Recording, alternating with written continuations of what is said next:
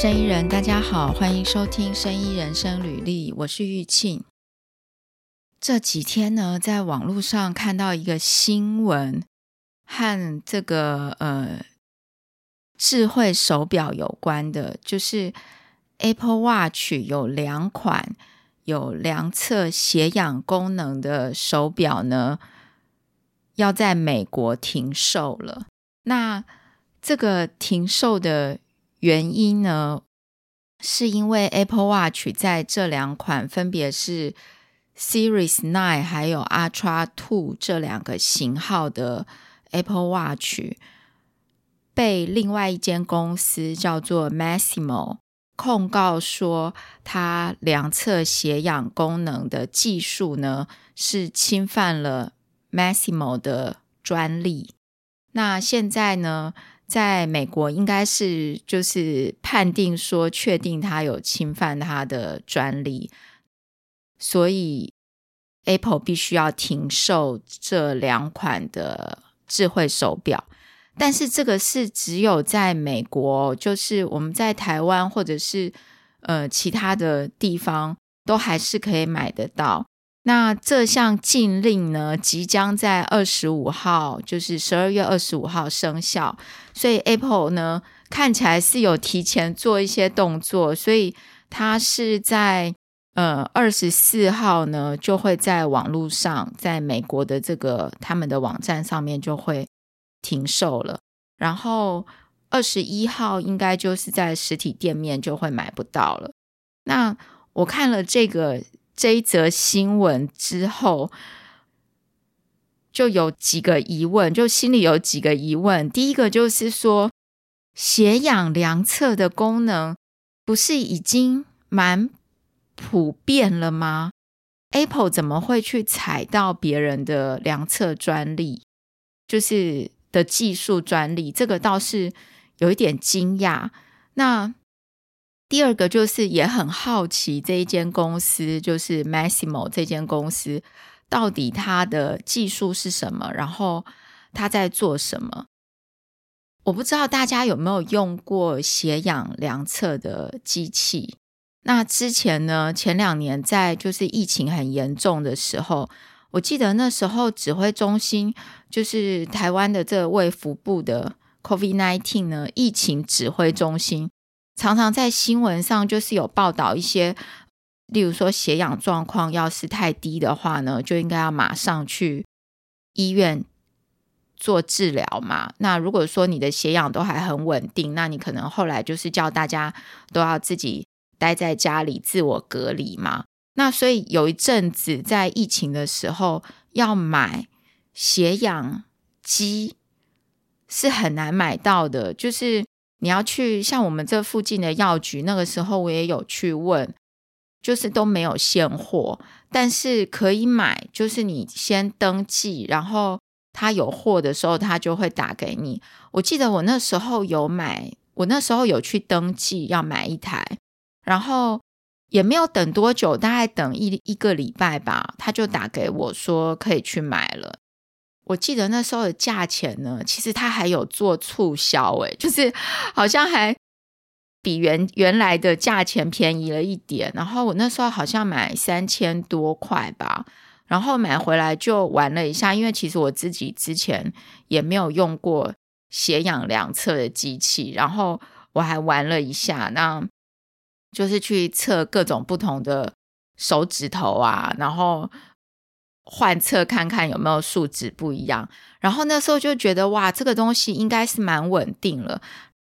我后来想一想呢，我之前有一次在台湾的，呃，因为现在台湾有就一年有好几次的跟医疗相关或生计。相关的展览嘛，有一次我也是在展览的时候，有一个就是有一个厂商也是就在那里宣传，然后就找这个就是随机的抓这个参观的人，然后去量测一些东西。我记得我有一次有被找去量测，而且他不只给我量测了血氧，他还量测了一些其他的东西，也是跟血管啊、心脏有关的。我忘记是量测什么了，我感觉应该是，嗯、可能跟 ECG 哈瑞相关的东西，就是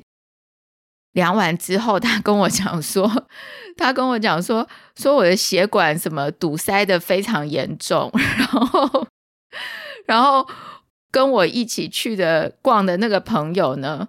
也被他量测了，然后他也堵塞的很严重。堵塞很严重，然后说我我堵塞的比他更严重，然后我跟我的朋友当场，我们两个都是超 惊讶的，然后他还跟我说，他要寄我的这个就是我的血管量测报告给我，然后说我堵塞的这么严重呢，是必须要去赶快去看医生之类。可是我那时候是非常的怀疑，为什么呢？因为。我在那一次，他给我，我记得在那一次他量测我的那个时间点之前的大概前半年吧，还是前几个月，我才参加了公司的，就是做了那个叫什么例行性的全身健康检查，而且那个时候健康检查是跟我讲说，说我的血管就是非常好，就是没有什么阻塞的问题。啊，反正也非常奇怪。然后我有跟他反映，那他就说他要再回去研究那些数据等等。不过那个大概是我第一次，就是那时候我是第一次体验这种，就是在随身携带，然后可以做量测的这些机器。当然以前呢，做全身健康检查的时候有用过医院那一种专业的。量测机器，量测心脏血管的东西。好，这是题外话，就是现在这种量测的东西已经越来越普遍，然后台湾也很多厂商在做，然后量测各种的 vital sign。那我们回到刚才那个新闻，大家有没有对这个就是到底 Apple 踩到什么样的量测技术很好奇？因为我们都一直觉得，就印象中觉得 Apple 的东西，他们他们的技术当然是就是没有话讲嘛，因为他们应该是有很多这个全世界各种这个非常 talented 的工程师，然后呢又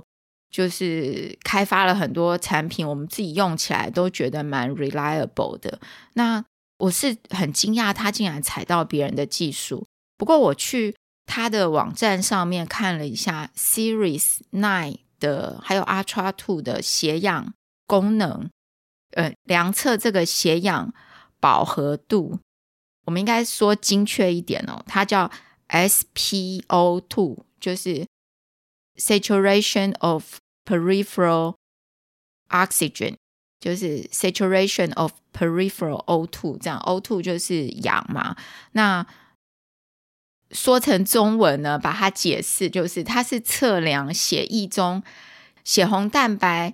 跟氧气的结合位点呢，这个位点被氧气占据的百分比。那通常这种量测都是透过非侵入性的这种 pulse oximeter，就是脉搏血氧仪来做评估。Apple 的网站上看，它有讲到它有几个可以测的东西嘛，包括 ECG 的读读出来的一些资讯，然后包括这个 SpO2，应该叫血氧饱和度，或者有人说是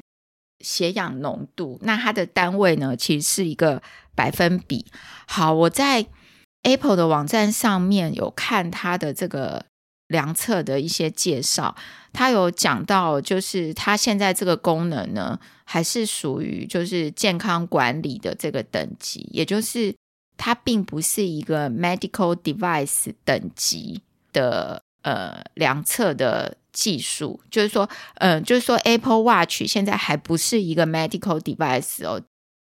即使它有这些我们所谓生理讯号的量测功能。大家可以去看它的那个 spec，就是上它的网站去看它的 spec。现在应该是它有一个 ECG 相关的软体，他有写，他有胃腹部的这个一气字号，像血氧饱和度这里是没有的。然后这个 Masimo 呢，如果大家上他的网站去看，现在又有出类似 Apple Watch 这样子的。智慧型手表，OK，那我今天这一集呢，就是想要来聊一下这个关于血氧量测技术这件事情。Masimo 它到底是一个什么样的专利或技术？那 Apple 竟然会踩到它？我们先来讲一下这个技术本身好了。就是以血氧量测呢，现在大家常知道的，就是如果你有买一台血氧仪的话，你会看到有红色的光嘛。那它的原理是说，它有红光跟红外光。那红光是可见光嘛？那红外光就是不可见光。那你的血液里面如果有带比较多的氧的话，跟带比较少的氧的话呢，在这个红光过去的时候，它会有一个呃比较大的吸收的差异，就是光吸收的差异。那红外光呢，就是。对于这两种状况都没有太大的差异，所以红外光过去的时候可以当做是一个 base，然后红光过去的时候会看到差异嘛，那它背后就可以利用一些演算法来做计算，然后就可以告诉你说，哎，你的这个斜阳饱和度是多少？所以它是一个百分比哦，是根据你自己去当基准，然后去。计算出来的百分比，那这个技术呢，已经非常久了。这个就是说，发现我们的血液、我们的血球会有氧结合在上面，这个是一八多少年的时候的事情了，大概一八五零年到一九零零年之间的事情了，就很久以前就有科学家发现这样的东西。那那个时候他们也是很好奇，说：“诶，到底是氧气氧融合在这个血，就是说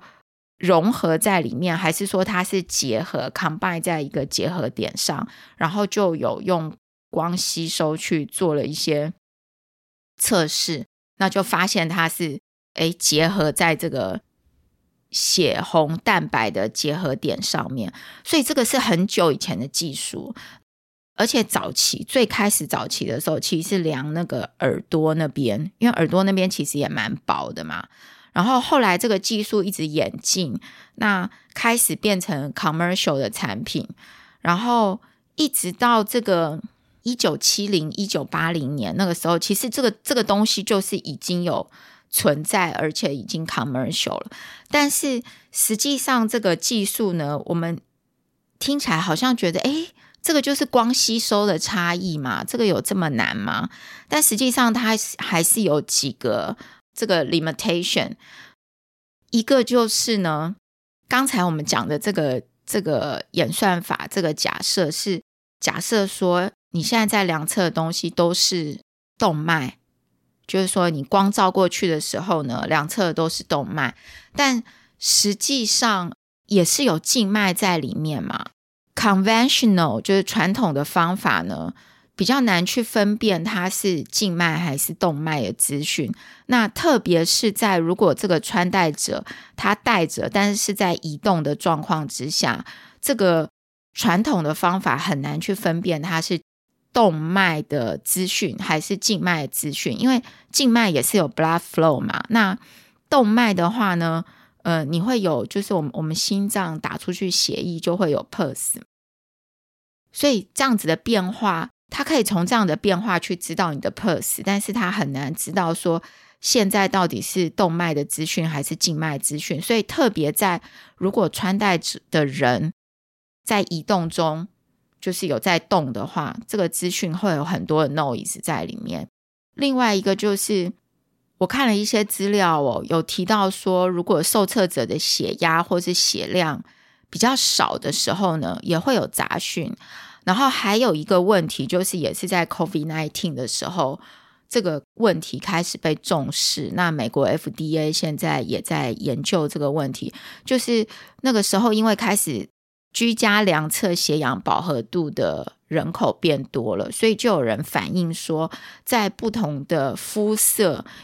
因为这个皮肤也会吸收一些光嘛，所以就会影响到读取这个血氧的饱和度的数值。那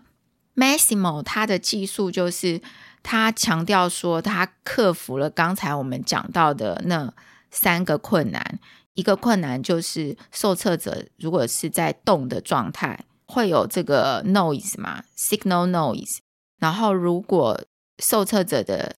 血压或血量比较低，或者是这个有皮肤颜色的因素，他现在开发的技术呢，可以克服这些问题。这个技术大家可以在那个 Masimo 的网站上面看，它有讲写到它是一个 Masimo SET，就是 Signal Extraction Technology。据这个 Masimo 的 CEO Joe Kiani 的说法，他是说，嗯、因为现在大家都知道嘛，好像这场官司 Masimo 对 Apple 是打赢了，针对这个的专利技术。很多记者就去访问他，他有说到，他说在二零一三年的时候呢，那个时候 Apple 有想要做，就是把血氧饱和度量测的功能放到 Apple Watch 上面，那就去做一些调查，一些 study，那就发现呢，Masimo 有这个技术，所以那个时候 Apple 有去找 Masimo 谈，但是谈完之后。做了一些沟通，可是没有进行下一步，例如说跟 Masimo 买这个技术还是怎么样的合作。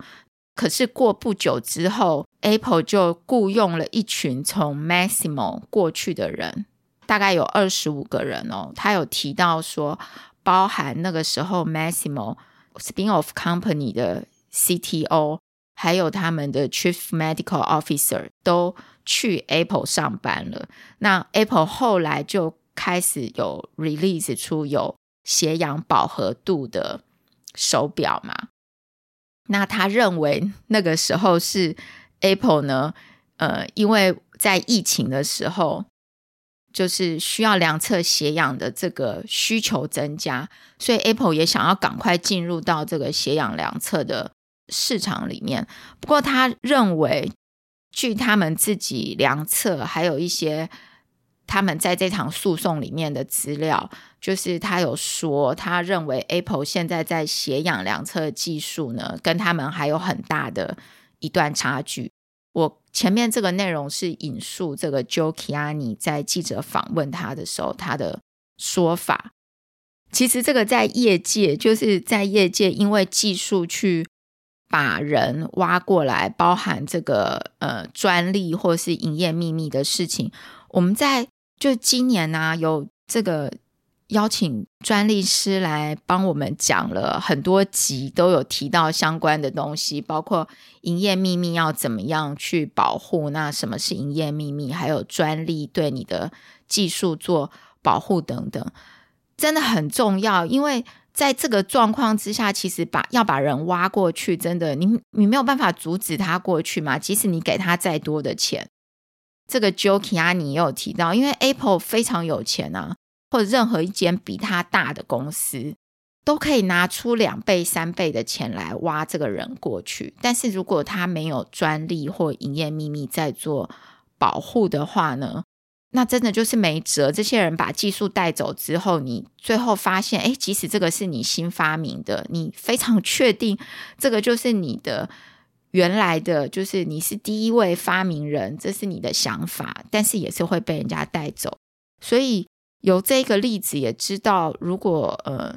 你现在是工程师或者你是 scientist，那你在公司里面。就是从事一些研发啊，或什么，真的要跟老板好好讨论。嗯，有很多东西，你的发想可能是非常重要的哟。如果没有保护下来，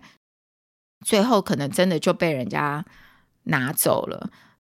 我知道，就这个血氧的这个东西，好像我在看一些资料的时候，就是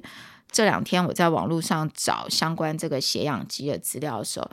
就有看到有说，那时候日本有一个工程师，这个血氧机还混沌不明的时候，日本有一个工程师，他就是有把这个 idea 用光吸收的这个原理，然后去做这个量测血氧的功能。不过那个时候他们可能没有马上申请专利，那好像后来在美国就快速展开了，就是这项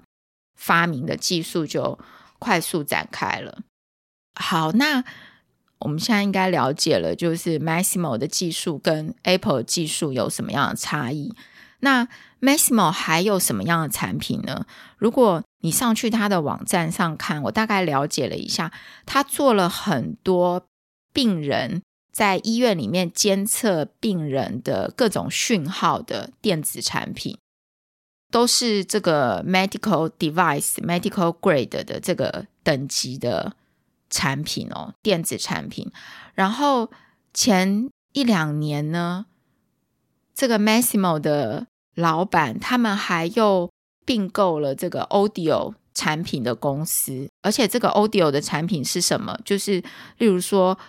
我们知道的这种真无线耳机或是音响这一类的产品的公司，那就有人问，很好奇啦，为什么你一个 medical device 的专门在做这个 healthcare technology 的公司要去并购这个消费电子消费品音响的公司？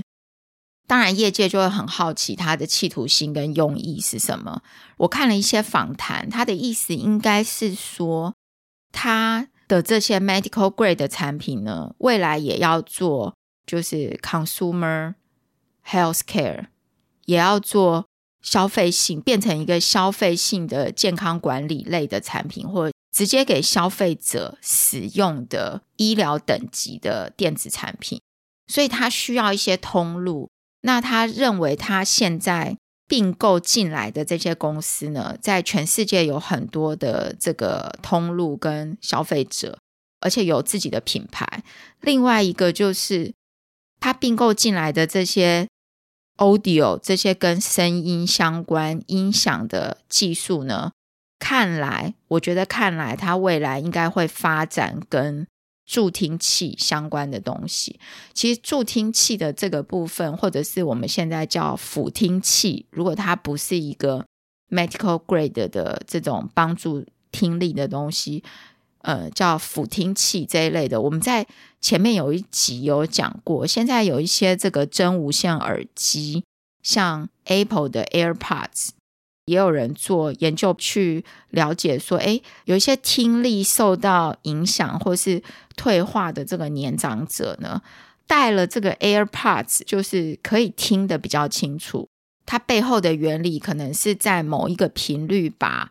那一段的那个频率，就是我们的声音，比如说我现在跟跟大家讲话，我的声音是有好几个频率的，那它会把这个听不见，就是。需要带这个辅听器的人呢，他比较他的听力上面比较弱的那个频率呢，给放大。这个方向也是现在蛮多在做真无线耳机的厂商，我看有好几个，像像 Apple 也有在对这方面做努力。那不管是说在软体上面去做一些修正，或者是现在有滤掉一些杂音的功能啊等等，那。看起来 Masimo 也很有可能也会发展这一块，那会跟他原来在做医疗相关的产品呢有一些连接。好，这个是技术上面的东西。那接下来我们再来聊一下 Masimo 这间公司。我看了他的这个创办人的介绍，Masimo 这间公司呢到现在大概三十五年了，它是一九八九年成立的公司。那这位创办人 Joe Kiani，他是呃九岁从伊朗到美国的移民。那那个时候呢，他去美国就是因为他的父亲要在美国念书。九岁到美国去之后，就在美国受教育嘛。一些报道里面就有提到说，他在二十二岁左右，他就拿到了学士跟硕士，然后。他的背景呢是这个电机工程相关的。那那个时候他会创立这个公司的缘由，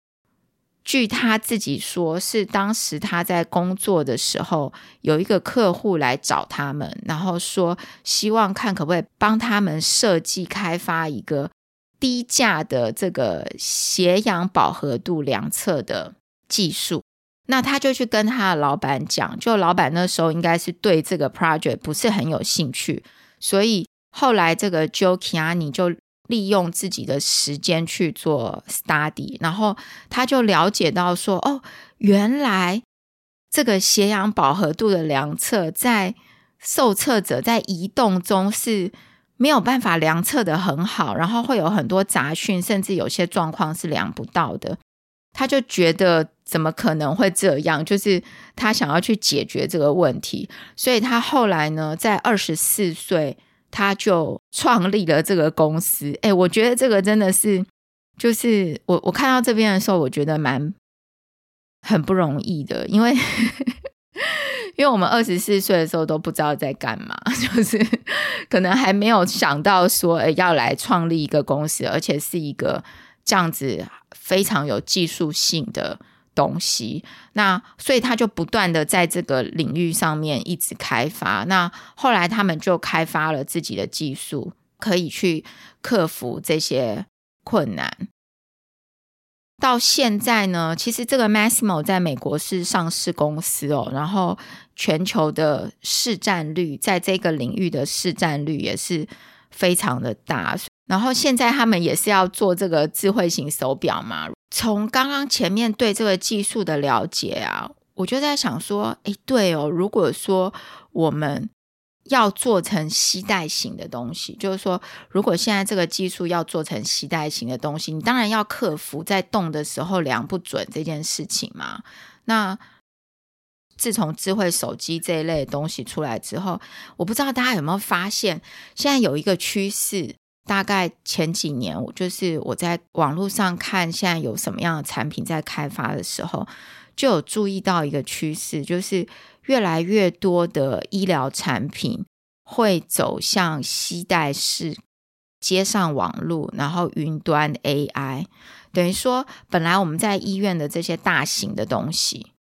假设你现在不知道要开发什么，或是假设，哎，我们现在找一群人来说，好吧，我们来开发一个。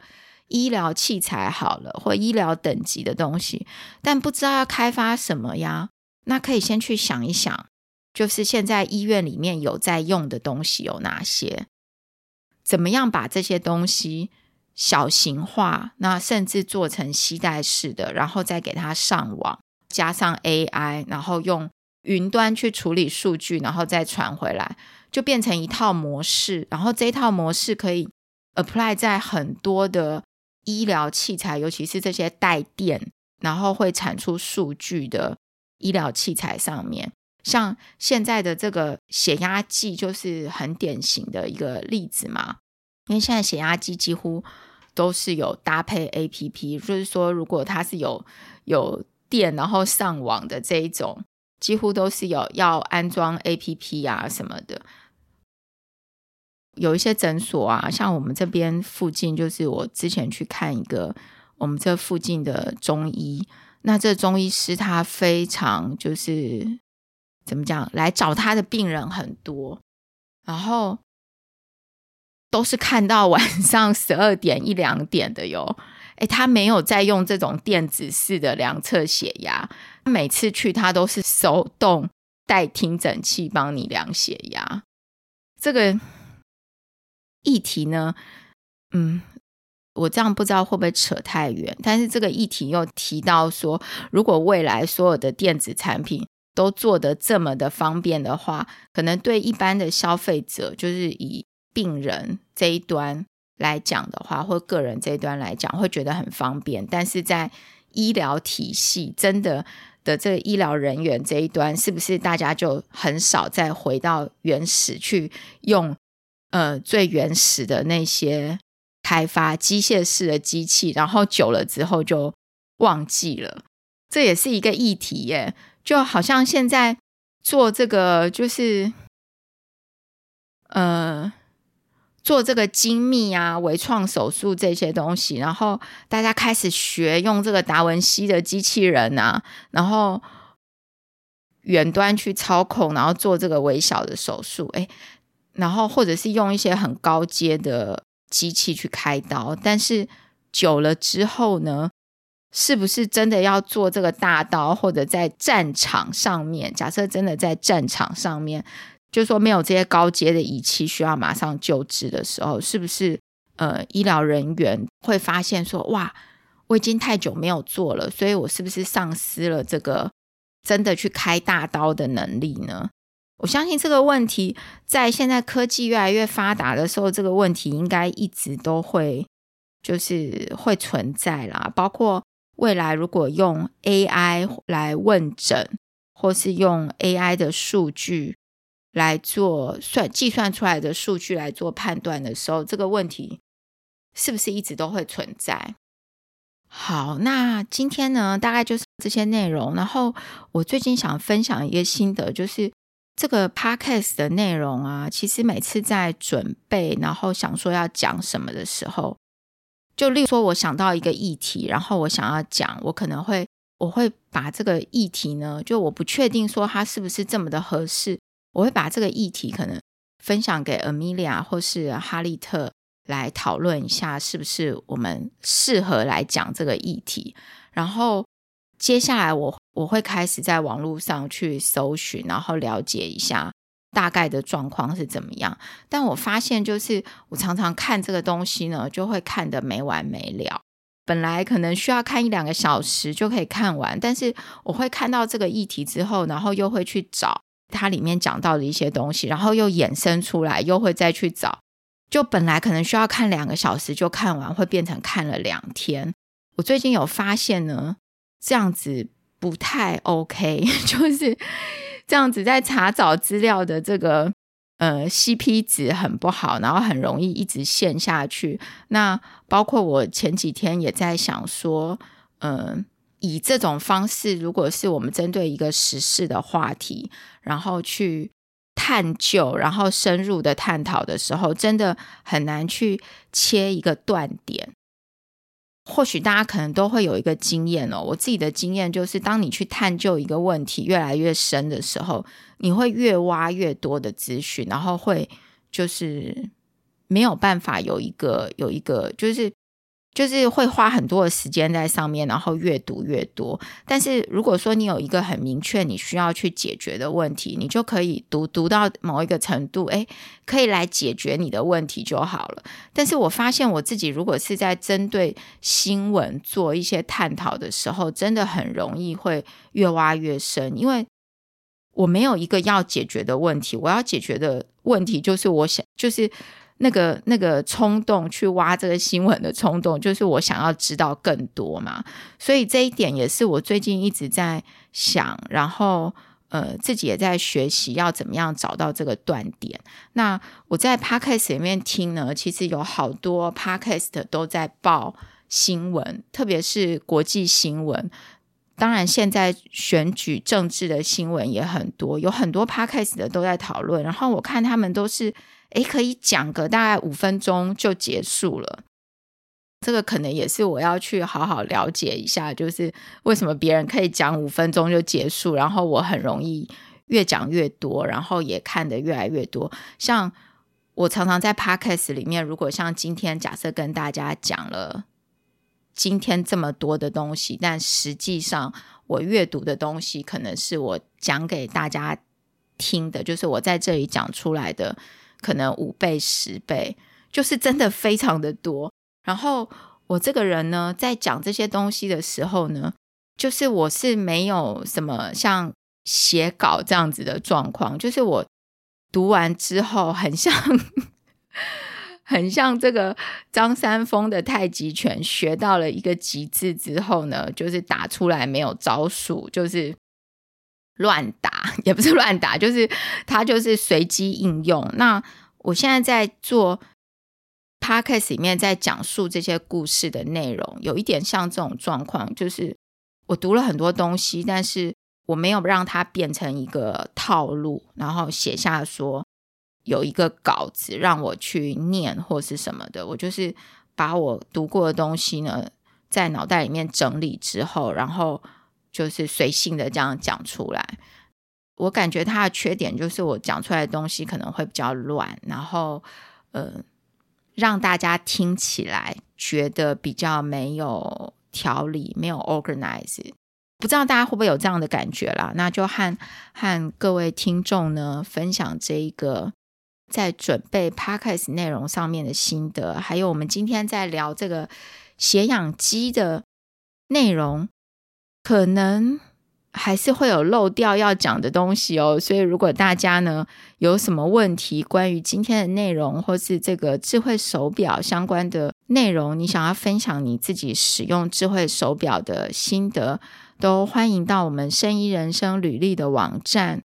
留言或是写信给我们，那也可以在各大 Podcast 平台上面，像 Apple Podcast 或是 First Story、Mixer Box 都可以留言。今天就谢谢大家收听喽。